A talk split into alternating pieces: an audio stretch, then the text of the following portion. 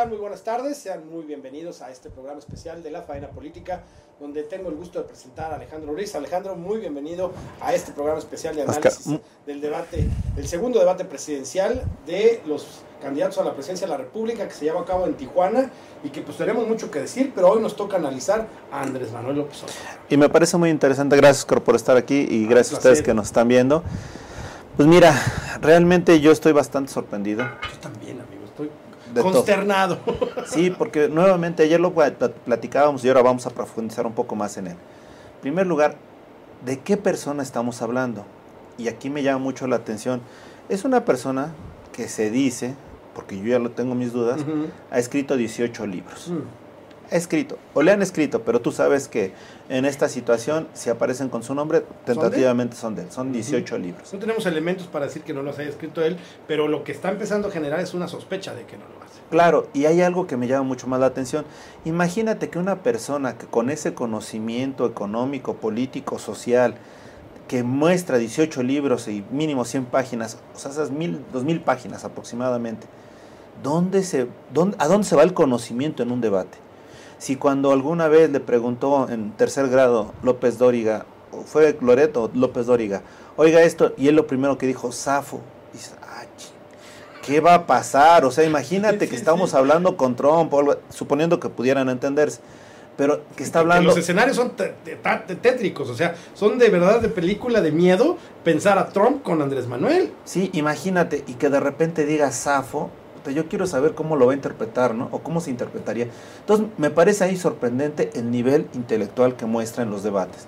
Pero algo todavía que me llama más la atención es la forma que de alguna manera intentó contestar con Anaya con al decirle casi casi tepocatas, víboras prietas, etcétera. Lo mismo que en su oportunidad dijo Fox y lo condenamos a Fox por eso. Ahora resulta que lo hace este Ricky Rico. Pero es muy parecido al, al Cállate Chachalaca, ¿no? De acuerdo, no, pero fíjate, en otro sentido, porque en el Cállate Chachalaca lo mostré agresivo, aquí lo se mostró falto de... De mostró- argumentos. de argumentos, de ideas. Entonces, esas son las dos cosas que me llaman mucho la atención. Realmente, qué calidad de, de pensamiento tiene. Y ayer también te comentaba, cuando ves en los Guardianes de la Galaxia, Infinity War, hay un personaje que se la pasa diciendo yo soy Groot. A mí me pareció patético que estuviera diciendo honestidad y corrupción, o, o sea, ese tipo de cosas que va a combatir la corrupción y la honestidad, etcétera, no era para un nivel. Te voy a dar un dato duro. Se hicieron la contabilización de palabras que hicieron tres personas. Este, León Krause, Yuri- Yuriria Sierra y Andrés Manuel López Obrador. León Krause dijo 2.400 palabras. Moderador. Moderador. Yuriria Sierra hizo, dijo 2.600 palabras durante todo el debate. Moderadora. Andrés Manuel dijo 2.300. O sea, imagínate el nivel que tiene, ¿no? Y me imagino que se cuentan las que están repetidas o nada más son Todo, palabras únicas. Todo, todo, todo. todo. O sea, nada más ve, im- imagínate el nivel de debate. Y luego algo que me, me pareció verdaderamente escalofriante es cuando se tarda 30 segundos en articular eh, los adjetivos hacia Naya. Eso me parece insólito. Entonces te digo, por el lado del pensamiento yo diría, bueno, realmente qué pensamiento vamos a poder esperar de una persona así. A mí me preocupa ahora, yo ayer estaba viendo algunos temas igual en las redes sociales, que ahora es donde estamos abasteciéndonos de muchos temas, y una- un compañero mío dijo, yo he llegado a la conclusión de que para realmente votar por este señor hay que ser un fanático de él. O sea, que ya no te importe si dice una cosa, si hace otra cosa, si te muestra que hay una carencia, si te muestra sus limitaciones, no importa. Cuando tú eres fanático, y te habla alguien que le va al Cruz Azul, pues sabes que el, el equipo va a jugar mal. Sabes que el equipo puede perder, que a lo mejor no va a calificar, que ya no digamos que no va a ser campeón. Y sigues siendo fanático. Ya estás. Y vas y compras tu boleto y entras al estadio y sabes que vas a ver un espectáculo, a lo mejor no el que tú te mereces, pero por ser un verdadero fanático, estás ahí.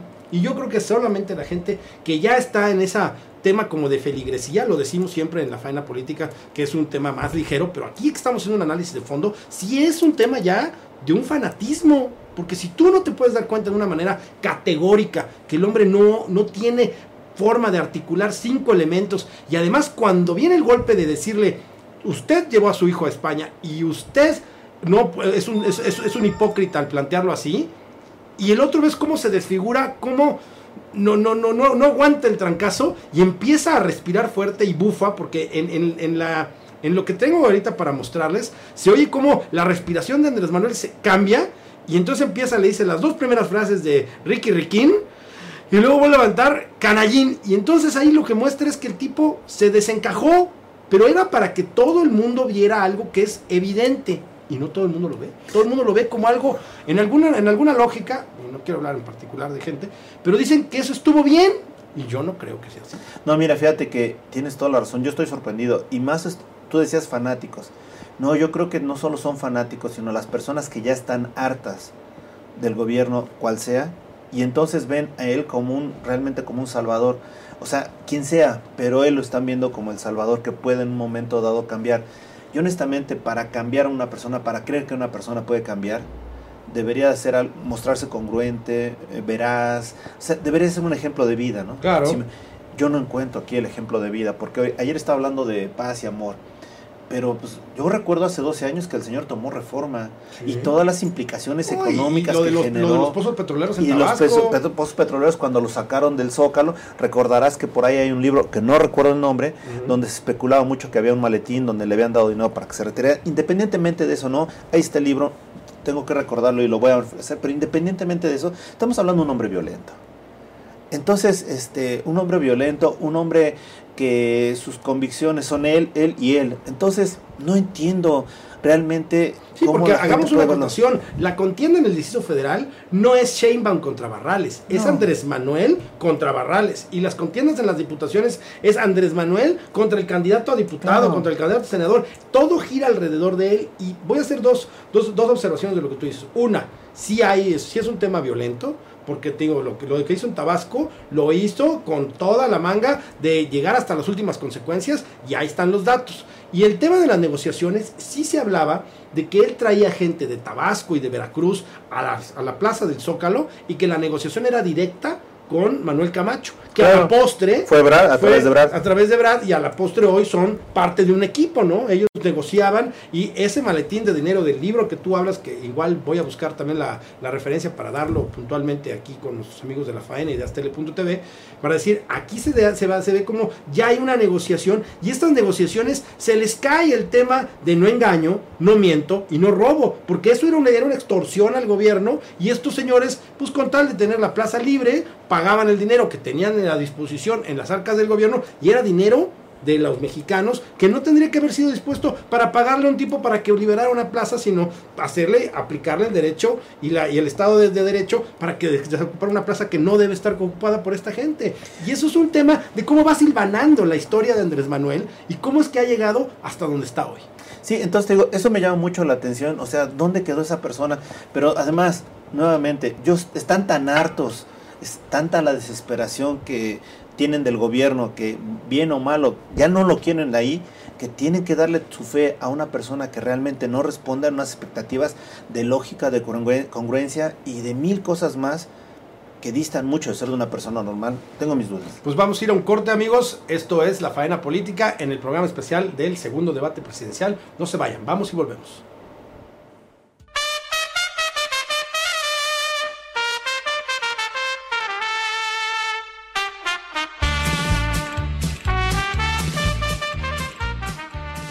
Quiero decir que para que haya empleo en un país tiene que haber inversión. Y vale la pena que empecemos a discutir, porque cuando tú fuiste jefe de gobierno, Andrés Manuel, se cayó la inversión. Aquí tengo el censo económico de 2014. Voy a cuidar la inversión, cartera porque la inversión como capital fijo se desplomó cuando tú fuiste jefe de gobierno de la Ciudad de México. Y cuando no hay inversión no hay empleo. Discutámoslo, explícalo, Andrés. Gracias, candidato Anaya, candidato Rodríguez. ¿Así lo escuchaste? Sí, claro que sí. Amigos, ya regresamos a este programa especial del análisis del segundo debate presidencial que se llevó a cabo en Tijuana y donde estuvo Andrés Manuel López Obrador, Ricardo Anaya, Jaime Rodríguez el Bronco y este, José Antonio Mid.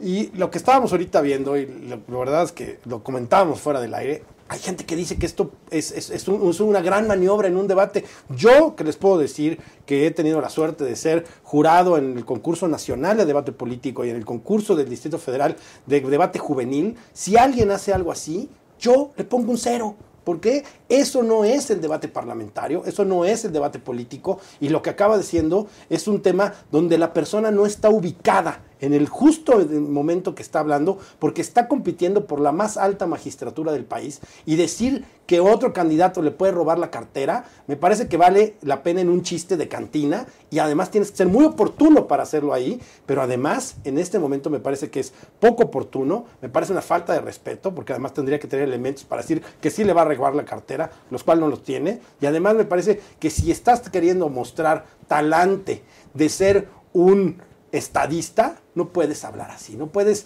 eh, llegar a decirle a otra persona que va a llegar a robarte la cartera, porque además te encara y lo que estás tú tienes que mostrarles también tu lenguaje corporal diciendo lo que tú me vas a decir a mí no me afecta, pero reaccionar así me parece de un cobarde y me parece de un tipo totalmente fuera de sus cabales. Pero fíjate, hay algo que me llama la atención, cuando señalas a alguien que ir, señaló a Anaya, te señalan tres dedos, ¿no? Con uno y los otros tres están viendo.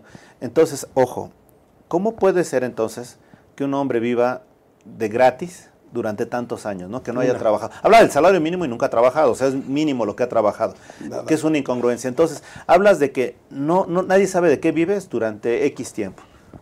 Segundo lugar, están eso, se ha tildado de que se han recibido eh, donativos, si lo quieres llamar así, de parte de IMAS, de Bejarano, etcétera. Alguien que está vinculado con eso tampoco puede fingir eso de robar, ¿no? Creo que hasta tendría que haber una congruencia, ¿no? No la hay. Y el tercer punto, realmente ese chiste tiene que, eh, digo, si es chiste o lo que haya querido hacer, ¿no? Tiene el nivel para estar en un debate presidencial. Oye, ¿me va a representar? Entonces, cuando salga Trump, ¿qué, ¿qué, va a hacer? ¿Le va a llevar el tinte? ¿O qué quiero? No, quiero ver qué pasa. Pero no. En debate, bienvenido al debate. Muchas gracias. Eh, aquí llegando tarde, como siempre. ya, es tu sello, ¿eh? aquí el problema no es el chiste que se aventó el señor, este particularmente, este chiste. Es que todo el debate de él es un chiste. Es eh, 30 segundos, ¿no? Por ejemplo, para sacarlo de eh, su chiste famosísimo este de Ricky, Ricky, Canallín. Ahorita se tardó, ¿eh? una persona que se tarda en un debate presidencial a nivel nacional, que se tarda 30 segundos para sacar esa ocurrencia y que diga, mira, ahí es que ya no me da tiempo de decir lo demás. Y este chiste aparte de la cartera y el que se esté burlando de los demás y, con qué va a resolver todo, todo lo va a resolver con, con honestidad y acabando con la corrupción. Eso no es un debate, eso es irse a burlar. Pues sí, si quieres de los que está ahí, se la paso burlarse de los millones que él dice que lo siguen. Sí, porque al final de cuentas, aunque están y siguen en esa obsesión de querer votar por él, porque las es encuestas, una Las, encuestas no, no le quitan hoy un solo punto, ¿eh? Ya no digamos las que no, las que no acepta, las que acepta este Octavio No, y es que incluso con ese nivel lo ven, lo ven, como ganador de Más Kohler, que no acepta el mismo Octavio, lo deja en el mismo punto. Pero yo le daba un dato duro ahorita Alejandro y te lo, te lo comparto este, en Miscuac, que eh, Andrés Manuel dijo 2.300 palabras. Yuriria Sierra dijo 2.400 y León Krause dijo 2.400. Bueno, lo que nos queda claro, lo que nos queda claro es que entonces para la próxima de moderador pongan a, López Obrador. Pues claro. Va a hablar menos. Pues, pues yo creo que uno hablaría menos y además este, nos dejaría con un mejor sabor de boca si fuera solo el moderador. Pero desafortunadamente no es el moderador.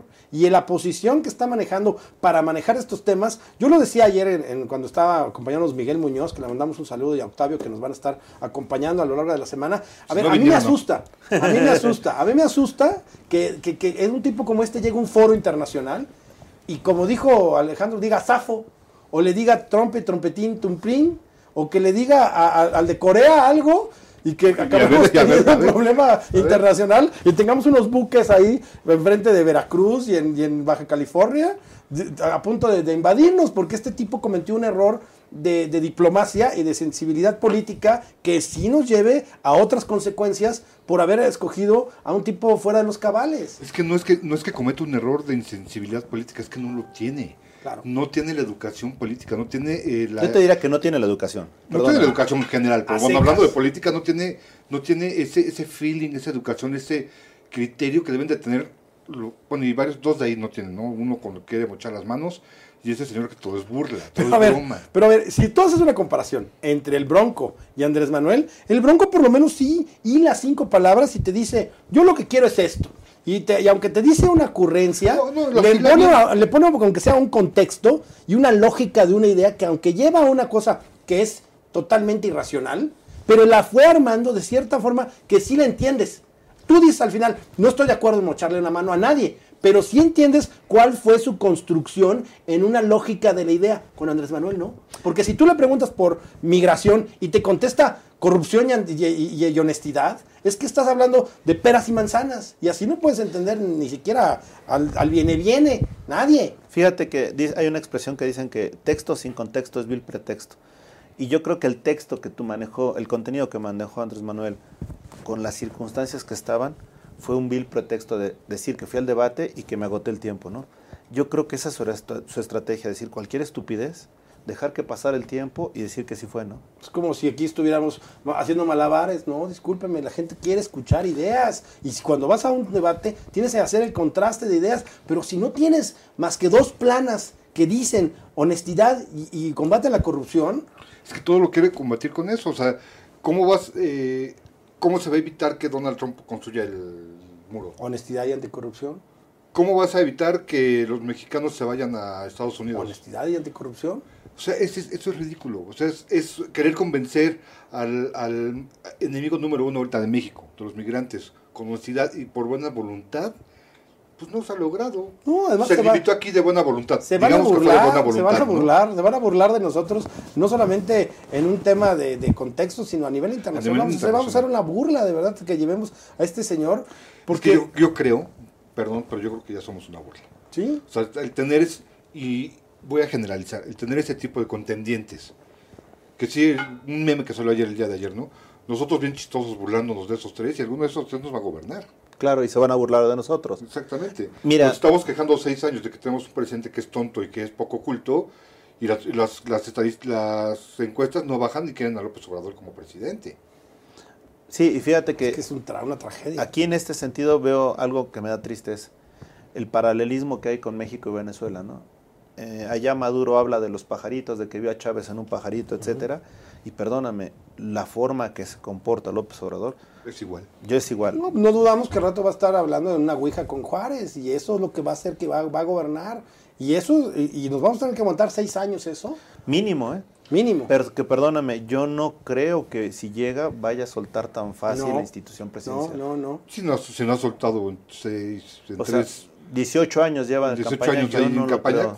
Miren, hoy justo vengo de una reunión con unos amigos de un proyecto que estamos armando para Astele.tv, pero el tema es que nos- un, un- un chico se acerca a tomarnos una, la orden para tomar un refresco y el chico es venezolano. Y cuando nos empieza a explicar por qué lleva dos años aquí, cómo tuvo que salir de su país, cómo tuvo que ir sacando a su hermana y a su mamá para poder salir de lo que vivieron allá, de la inseguridad, de cómo había escaseado el alimento, de cómo estaba el tema político y cómo eran perseguidos políticos por no ser parte del régimen, de verdad asusta. Y lo que voy a hacer es traerlo aquí con ustedes a un ciudadano común y corriente de la, de, de- de la ciudad de Caracas Explique el y que qué. venga a venir a hablar aquí de su propia experiencia para que la gente se sensibilice. Sí, porque yo igual estaba platicando el fin de semana con una venezolana igual. Estábamos platicando y le dije, oye, el eh, ahorita que está de moda el tema político, ¿qué similitud ves lo que está pasando ahorita aquí en México con lo que pasó en tu país antes de que entrara Chávez? Te voy a interrumpir, dijo todas. Exactamente. Dijo, todo, todo exactamente lo que están viviendo aquí, nosotros ya lo vivimos allá y por eso tuvimos que huir. Dice, porque ahorita mi familia está allá y desgraciadamente no le puedo traer a, a México. Y ahorita para comer se tienen que ir a buscar los botes de la basura, encontrar las sobras y eso es lo que tienen que para comer durante la semana. eso Y es el que- México que merecemos. O es, eh, es que es- la gente que lo sigue, los millones de personas que siguen a este Mesías, están seguros que sí. Están seguros que en el momento en que él gane, eh, por honestidad y anticorrupción, se va, se va a convertir este país en el número uno a nivel mundial. Eso es lo que la gente piensa, que por arte de magia. Pero es trágico. Mm, Mira, otro, otra, otra idea rápida.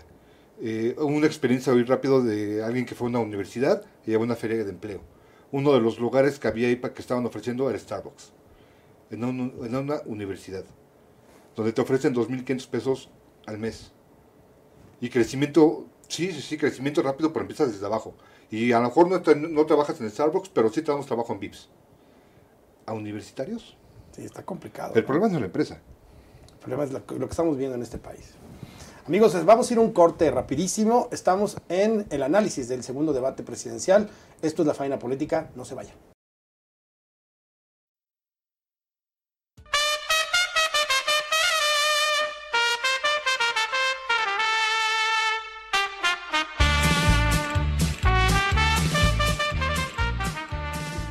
Candidato Anaya. Hay una cosa que es peor que los engaños y es la hipocresía. Van dos veces que se refieren a Atlanta. Lo que no dice José Antonio Mid es que él se fue a estudiar a Estados Unidos, pagado por el gobierno mexicano, y lo que tampoco dice López Obrador es que su hijo estuvo estudiando en España. Pues no que muy nacionalista, los dos son unos hipócritas. ¿Quiere responder, candidato López Obrador? Es este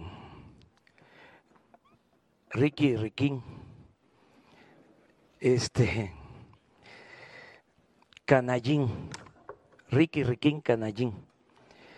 Este no tiene nada que ver lo de mi hijo con el que tú hayas mantenido tu familia en Atlanta. a ver si me da tiempo de mostrarles la casa. Bueno, me va a dar tiempo, donde vivía el señor. Hoy en la revista Proceso lo denuncian tiempo, por tiempo explica eh... amigos de Astele.tv y amigos de la faena política, yo primero les pido una disculpa por repetir esto porque de verdad es triste y lamentable, pero esto lo pinta de cuerpo entero Andrés Manuel. De entrada, porque cuando le hace el cuestionamiento a Ricardo Anaya sobre que su hijo se fue a estudiar a España, él recibe el golpe y además no sabe cómo reaccionar. Porque cuando tiene que contestar pasan segundos eternos que en un debate no puedes dejar pasar. Después la respuesta es carente de lógica, carente de idea, carente de argumento y carente de un contenido que es lo que espera ver el mexicano cuando le dice Ricky Riquín. Y después vuelve a respirar porque el golpe fue al hígado. Entonces, si ustedes conocen algo de box, cuando alguien le pegan al hígado, lo que hace es que se entume y lo que ahí Andrés Manuel está entumido y al final, después de muchos segundos, le dice canallín. Y yo lo que quiero decirles es que cuando alguien no sabe reaccionar y cuando le han dado un golpe de esa contundencia, pues tener esa respuesta es muy triste y de verdad, para todos nuestros amigos que piensen que eso está bien, pues la verdad es que tienen que entender que eso no es lo que se merece en México. De este Fíjate, es que yo creo que con esto vas a desincentivar a los chavos o a las personas que quieran leer y escribir, ¿no? Porque si una persona que ha escrito 18 libros tiene esa respuesta, pues entonces significa que si escribes, se te va a hacer el cerebro, ¿no? Sí. Entonces yo prefiero que, entonces lo que dicen de Anaya y de mí, ¿no? Mí, si escribió un libro y no se acuerda y habla también, pues qué bueno, ¿no? Y Anaya, si, va, si van a hablar todos sin escribir, pues dices qué bueno, ¿no? Entonces, perdóname, esto es, un sistema educativo. categórica la que acabas de es hacer. Es que, perdóname, entonces si se te va a vaciar el cerebro por escribir 18 libros, por favor, no escriban, no lean, entonces... Ahora, a mí explíquenme cómo es distinto que Andrés Manuel haya llevado a su hijo a España a estudiar y lo que hizo Ricardo de poner a sus dos hijos en Atlanta para que estudiaran la primaria, díganme por qué es distinto, porque Andrés Manuel lo dijo, o es distinto porque Andrés Manuel no le tienen que sacar esas cosas en el público, o es distinto porque solo lo dice Andrés Manuel. Porque es la mafia del poder. O sea, Andrés Manuel puede, puede, ha podido y ha hecho lo que ha querido. Y nadie, nadie es capaz de, de cuestionarlo. De, de, cuestionarlo, de decirle, a ver, ¿por qué tus hijos traen tenis de 5 mil pesos y los presumen? Mientras que tú, tú supuestamente no tienes 200 pesos en la cartera. No, y van y cobran un cheques a Cámara de Diputados como si fuera simplemente pararse en un banco y sacar y dinero. y como bien dijo Mid, este, este AMLO es un muy buen empresario porque está manejando a su partido como si fuera una empresa. ¿Cuántos miles de millones ha tenido estos últimos eh, años para su uso a diestra y siniestra, no? El doctor que simplemente que le acaban de sacar ahorita que, que le está curando, viene no de Miami cobra. 150 veces a la, en lo que va del año, ¿no? Y no cobra un peso, ¿eh? No, no es el del seguro, no es el del ISTE, no es el No, del no, Seguro no, Popular. eh, Son doctores gringos que allá te cobran bien. ¿Sí? Pero es la doble moral la que tenemos. Sí, claro, pero es que nadie es capaz de, de- de encarárselo. No está, no está, por eso se engarrotó. Porque él mismo, bien lo dijo Naya, no está acostumbrado a que le, de- a que le contesten. No está acostumbrado a que le digan sus cosas porque todos le, le, Le dicen, "Sí, los señor". pies, le- sí, le dicen señor y se, se hincan para que este llegue y pase los pisen. O sea, así, así está su, los, los seguidores, no lo, no lo van a lo encarar. que dice Enrique Carrillo no lo van a encarar porque al política. día, al día es siguiente no aparece. es, es, es una religión lo que es- tienes que tener para votar por este hombre. Y yo la verdad es que sí tengo una religión, pero no es un tipo como ese. Yo Ahora, creo en un hombre seamos, seamos realmente, seamos 100% objetivos. Digamos que somos medianamente pensantes y objetivos. Si yo fuera a votar por Morena, o yo pensaría votar por Morena, viendo este debate, pues sí te pones a pensarlo, ¿no? Tienes que cuestionar. No lo agarras de WhatsApp de, ay, mira qué, ching- qué cómo le contestó, ¿no? Sí, ay, qué Ay, qué bonito. chistoso lo de la, lo de la cartera, ¿no? Ja, ja, ja. No, no, no, no. Perdón, no, pero yo lo, yo lo oí, cuando lo oí de dos personas que yo nunca hubiera esperado que lo dijeran, de verdad me asusta, porque Es que no son dos personas, es que es todo el pueblo. Todo el pueblo está, está, se está burlando de eso y lo hacen ganador del debate. Pero, en- Sí, Pero mira, o sea, al que deben de meter a la cárcel es a Nuño. Sí, sí, sí. Pero es que esto es consecuencia de los tres libros que no leyó, de lo- los desfalcos de la Casa Blanca, de los dislates este, político-electorales, de un, ma- un gobierno que nos ha mostrado que tiene un rostro eh, permeado de corrupción, pero que no puede dar consecuencia de que nos da- es- la herencia sea esto, porque Estoy- va a ser peor. Pero sabes que estoy de acuerdo, pero también yo creo que hay una situación, ¿no? Hay que reconocerles que desde el principio de los, del sexenio y desde antes empezaron a, a- a cruzar todo este- a, a cruzar al gobierno, es decir, todos los grandes errores eran magníficos, los magnificaban, ¿no? Y ya sabes que digo, a nuestro presidente se le dan por tener algunos errorcillos, ¿no? Algunos, pero todos los errores que tenía, independientemente de las malas actuaciones que tenían, todos la agrandaban. Entonces eso llega a generar en Vox Populi una versión total que te vas con, con lo que parece menos malo, ¿no? Sí, eh, ya, ya un analizaron, analizamos a mí, pero esa es parte del- de la gran, complicación que tiene José Sí, Antonio claro. En su campaña. Ahora déjame decirte otra cosa. Yo nada más estoy pensando. Nuevamente veo el debate y veo los postdebates que estaba en un- Tatiana en el- Cloutier. Tatiana Cloutier, en el otro estaba un, un uno de bigote que Jesús Cantú y me falta el de imagen que se me volvió a ir el nombre. Bueno, ahorita me tengo que acordar. Pero somos consistentes. ¿eh? Pero, eh, ¿sabes qué es lo curioso? que yo nada más veía la manera como trataban de, de enmendar la plana y por Dios que decías, oye, eso no lo dijo, o sea, ni los voceros de Fox, ¿no? Ni mejor dicho, ni el vocero de Fox. Es ¿no? que sí hay algo preocupante. O sea, hasta ahorita nuestra plática ha sido de lo preocupante que, puede- que resultó ser el debate. ¿no? Que puede llegar a ser las elecciones y gana este señor. Claro. Si hay algo más preocupante es que las personas que están alrededor de él sean igual. Sí, pero al- ojo, de entrada, yo cuando oigo a Tatiana, empiezo a oír cómo Ivana, Ivana, Ivana ideas que son ficción, porque es como construir, es como si yo quisiera sacar un- un- un- un castillo de esta mesa. No puedo. O sea, hay cosas que materialmente, por la, ley de Newton, no se puede dar. Pero los ves cómo van construyendo, construyendo, construyendo, y me parece que es una chamba terrible. Yo en los chats de las agrupaciones políticas locales y nacionales en los que estoy, veo a la gente que está defendiendo y digo, oigan, es que ustedes son abogados, ustedes son contadores, ustedes tienen una experiencia política y me vienen a decir que con memes quieren defender lo que no se lo que se vio en el debate, no hay argumentos y además no hay una correspondencia entre el talante de un profesionista que llevó cinco años en una universidad con los mejores este, maestros que se pudieron haber dado en una universidad nacional, en una ITAM, en una Ibero, y que hoy me vienen a a decir que el señor ganó el debate a pesar de esto que le estoy diciendo de la cartera y del Ricky Riquín Gandallín. No puede ser. Pero además hay otra cosa, fíjate. O sea, yo quiero saber cómo se comunican entre ellos. O sea, perdóname, si escucho a las otras personas medianamente congruentes, cuando lo escucho al Señor dices, bueno, ¿cómo se comunican? O al final es, haz lo que yo te digo y ya, ¿no? Pues así es. Es que es impresionante y eso es lo que viene. Porque mira, hace poco, como unos tres meses o cuatro, cuando recién anunciaron las candidaturas, tuve la oportunidad de una reunión de empresarios en el centro y ahí estábamos los empresarios em- esperando a las ocho y media de la mañana que llegara Claudia Sheinbaum. Entonces llegan nueve y media, diez y media. Cuando llega Claudia, este, lo primero que dice es, este, bueno, me llamó Andrés Manuel a su proyecto. Oye, espérate, y nosotros, entonces si al final es lo que les dice el Tata, dices, no, pues estoy frito, porque entonces no es la prioridad. Y así ha cerrado los dos debates, ¿eh? Los dos debates que ha tenido contra Barrales, contra Miquel, contra Puri Carpinterio, que es un casazo, ¿eh? Yo quisiera hablar de ello otro día. Pero el tema es, dice, y al final les digo que Andrés Manuel va a ganar.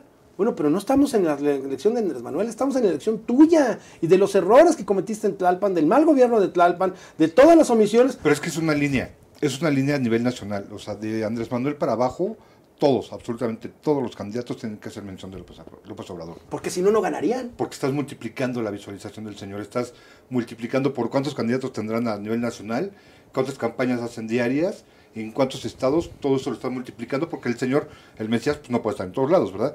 Pero sí el mensaje. Claro. ¿No? Sí el mensaje del señor y ahí está en cada... Y cada me campaña. parecería más con esa, difu- esa difusión de un mensaje erróneo, lo que quieres es crear un mal mensaje para justificar que cuando pierda pase a una me- medida de hecho, que es lo que me inquieta. Que yo les voy a decir una cosa. A mí, cuando oí, oí a Ciro Gómez Leiva el lunes en la mañana, ayer en la mañana, decir que su pregunta era, ya no era, ya no era si iba a ganar Andrés Manuel, sino por cuánto iba a ganar, yo la verdad es que absolutamente no coincido con esa parte. ¿eh? La elección sigue hoy por hoy. La moneda está en el aire y yo les puedo asegurar que gracias a que pienso que hay gente, hay, habemos más gente consciente que gente que no tiene esta conciencia, que acabaremos votando por un candidato que haga que esto no se dé, que, la, que el triunfo de Andrés Manuel no se concretice. Y además también soy hombre guadalupeano y tengo el fe de que la Virgen de Guadalupe no nos puede dejar en manos de este hombre. Pero fíjate nada más algo que me llama la atención. Después de 18 libros no lo sabe plasmar. Yo quiero saber, por ejemplo, cuál es la ideología que tienen. Porque, por ejemplo, veo una Gaby Cuevas que se fue para allá, Germán. tiene una ideología distinta. Germán tiene una ideología distinta. Manuel Espino tiene una ideología distinta. O sea, estamos hablando de los Napoleón, panistas. Napoleón Gómez Urrutia, dime qué ideología No, y tiene. es que sabes qué es lo peor, que en un momento dado salió un estudio en el, el lunes, el domingo me parece, que hablaban que más o menos el 80% de los candidatos que está ofreciendo Morena Son del PRI. son PRI. Entonces, sigo pensando, y alguna vez lo dijeron y no tuvo los resultados adecuados, pero es un nuevo PRI en Morena.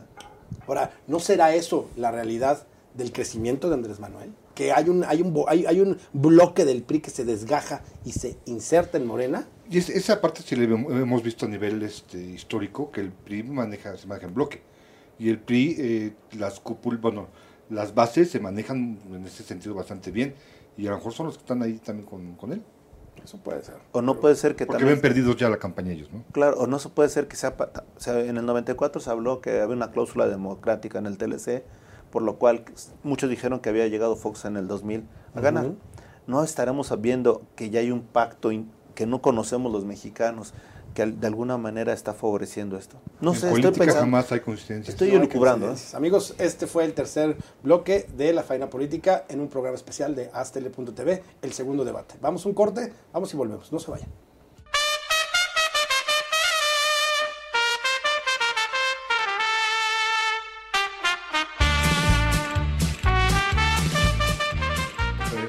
Amigos, ya regresamos a este cuarto y último segmento del día de hoy, martes, del análisis del segundo debate presidencial. Y obviamente, como siempre les digo, lo más interesante es lo que no sale al aire. Pero lo que sí les puedo decir, sí, afortunadamente, pero sí les puedo decir que ya como conclusión del tema de Andrés Manuel, y yo sí creo que es una visión de la gente que queremos y que no queremos que este país se lo lleve la tristeza, es que lo que vamos a ver de Andrés Manuel hacia el tercer debate va a ser aún todavía peor.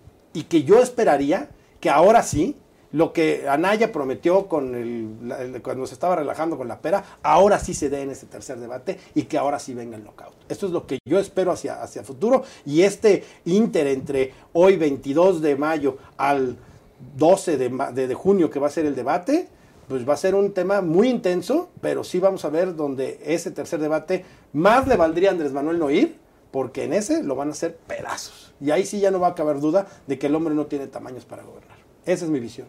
Y que vamos a ver, vamos a ver muchos cambios de aquí al primero de julio. Mira, a mí me gustaría que tuvieras voz de, voz de profeta y realmente lo así fuera, ¿no?